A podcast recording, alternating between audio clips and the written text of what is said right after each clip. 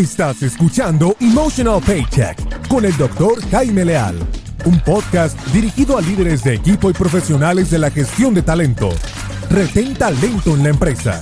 Incrementa la productividad y las ventas. Un espacio para incrementar el pago emocional de tus colaboradores. ¿Listo? ¡Comenzamos! ¿Qué tal amigos? ¿Cómo están? Bienvenidos a un episodio más de Emotional Paycheck, donde hablamos de salario emocional. El día de hoy, eh, pues vamos a estar tocando un tema muy, pero muy sensible. Un tema que nos impacta a todos, un tema tabú, un tema del que se habla poco, pero que no por eso es poco común. Estamos hablando de el suicidio. Así es. En el entorno laboral, como en la sociedad en general, el suicidio es un tema tabú.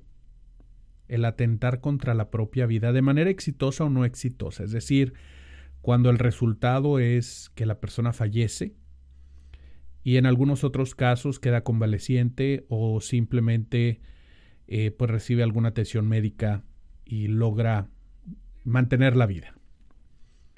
Pero en cualquier caso, hay señales que nos van dejando en claro que la persona está atravesando momentos difíciles, momentos complicados. Y ahí es donde, sin tener la responsabilidad completa, por supuesto, sí es algo que nosotros podemos hacer, el mantenernos atentos al comportamiento de una persona, nuestros compañeros de trabajo, para poder detectar cuando exista alguna, em, pues alguna señal de que esta persona pudiera estar atravesando una situación depresiva, una situación de salud mental, una situación emocional, psicológica que le lleve a pensar en atentar contra su propia vida. Y es un tema tabú porque regularmente las personas cuando hablan de, eh, pues del suicidio, les da miedo, les da tristeza, lo cual es entendible. Em, y pues cuando sucede en la familia o en el entorno laboral, tiende uno a, por respeto, guardar silencio y no hablar del tema. Es algo que nos llega muy fuerte.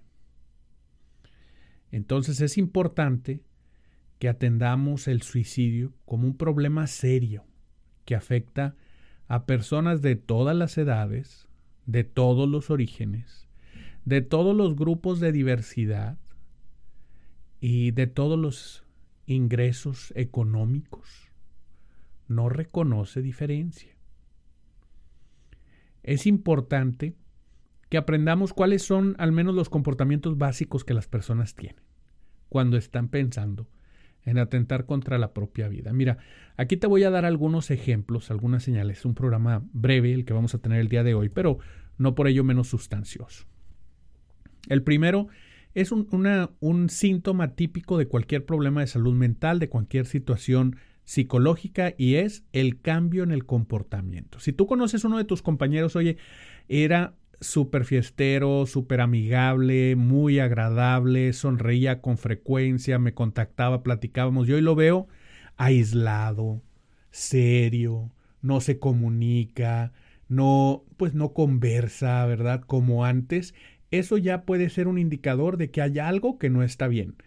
No quiere decir, y con esto sí quiero ser muy enfático, no quiere decir que porque uno de estos síntomas se presente, ya automáticamente la persona es un suicida en potencia. Pues no, las cuestiones psicológicas son mucho más complejas que eso.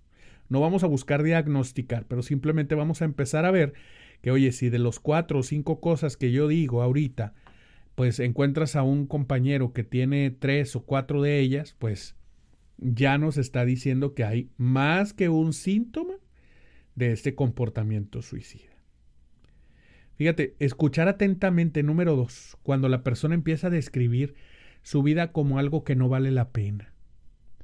Cuando la persona habla de desaliento, de no querer seguir adelante, de que no hay razón para seguir adelante, de que no sirve de nada hacer un esfuerzo. Cuando la persona comienza a hablar de esa manera, también es otro síntoma que nos puede dejar entrever que se trata de, de una persona que está en estado de depresión, que podría en algún caso atentar contra su vida. Otra es que regularmente las personas que terminan atentando contra su vida, las personas suicidas, pues regularmente hacen comentarios que dejan entrever que van a hacerlo.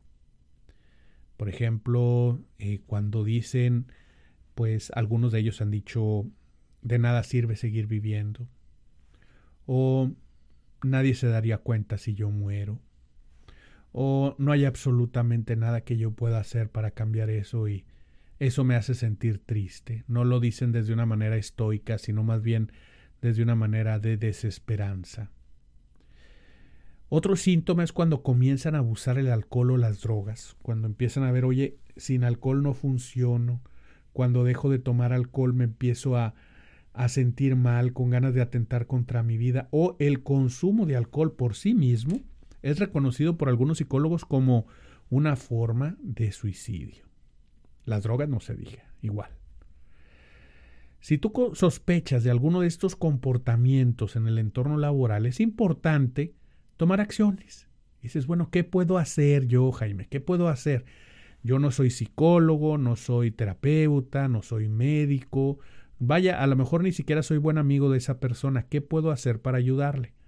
Bueno, uno, si es posible y acercas con esa persona, aborda la situación con cuidado y pregúntale cómo te sientes.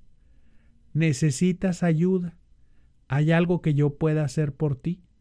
¿Te, ves, te he visto algo triste últimamente? ¿Hay algo que te ocurra? Recuerda que tienes aquí en mí alguien que te puede escuchar. No le estás ofreciendo terapia, no le estás ofreciendo que tú le vas a hacer la solución a sus problemas, simplemente estás ofreciéndole ayudar. Ofrecer apoyo y escuchar es algo sumamente importante para pues para que nosotros podamos eh, ser seres humanos, sentirnos acompañados. Y por último, pues proporcionar recursos. Oye, si tú no sabes qué hacer, a lo mejor alguien más sí. Oye, ¿qué te parece si hablamos con la de recursos humanos, hombre, para que te dé apoyo?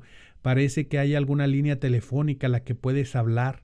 Algunas empresas hoy en día, ante la necesidad constante de trabajar temas como el estrés y la ansiedad en el lugar de trabajo, ante el constante abuso por parte de algunos de los clientes, sobre todo esas empresas que sirven directamente al público en general y que reciben en ocasiones malos tratos de los ciudadanos, de las personas, pues hay líneas de ayuda, ¿verdad? Donde pueden realizar una llamada y tener una evaluación, una charla con alguien que les va a escuchar.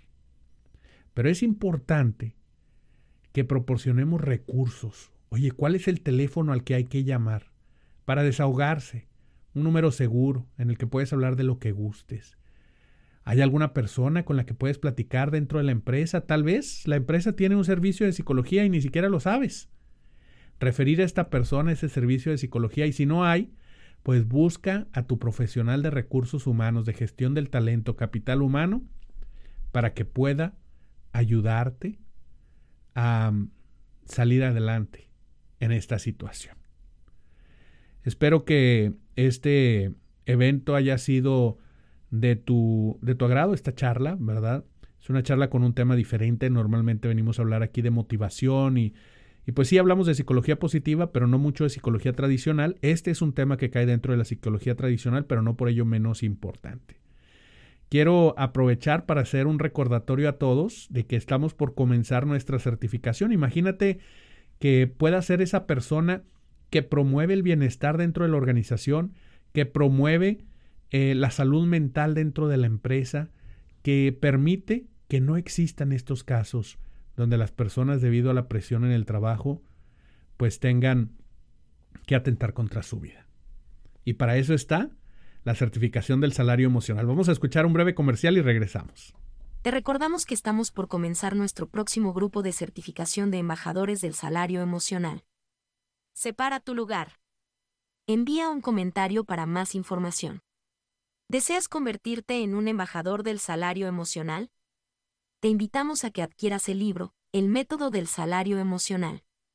Toda la metodología para incrementar el bienestar y el salario emocional en las empresas explicado de forma detallada en 300 páginas.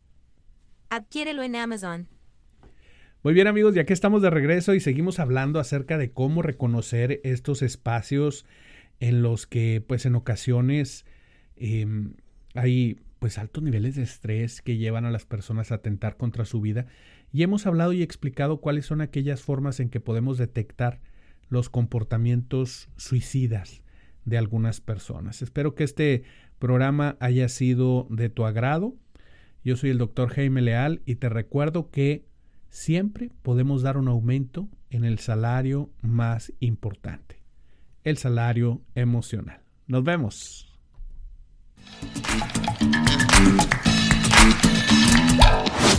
Gracias por acompañarnos en un episodio más de Emotional Paycheck, una producción del Instituto Canadiense de Pago Emocional.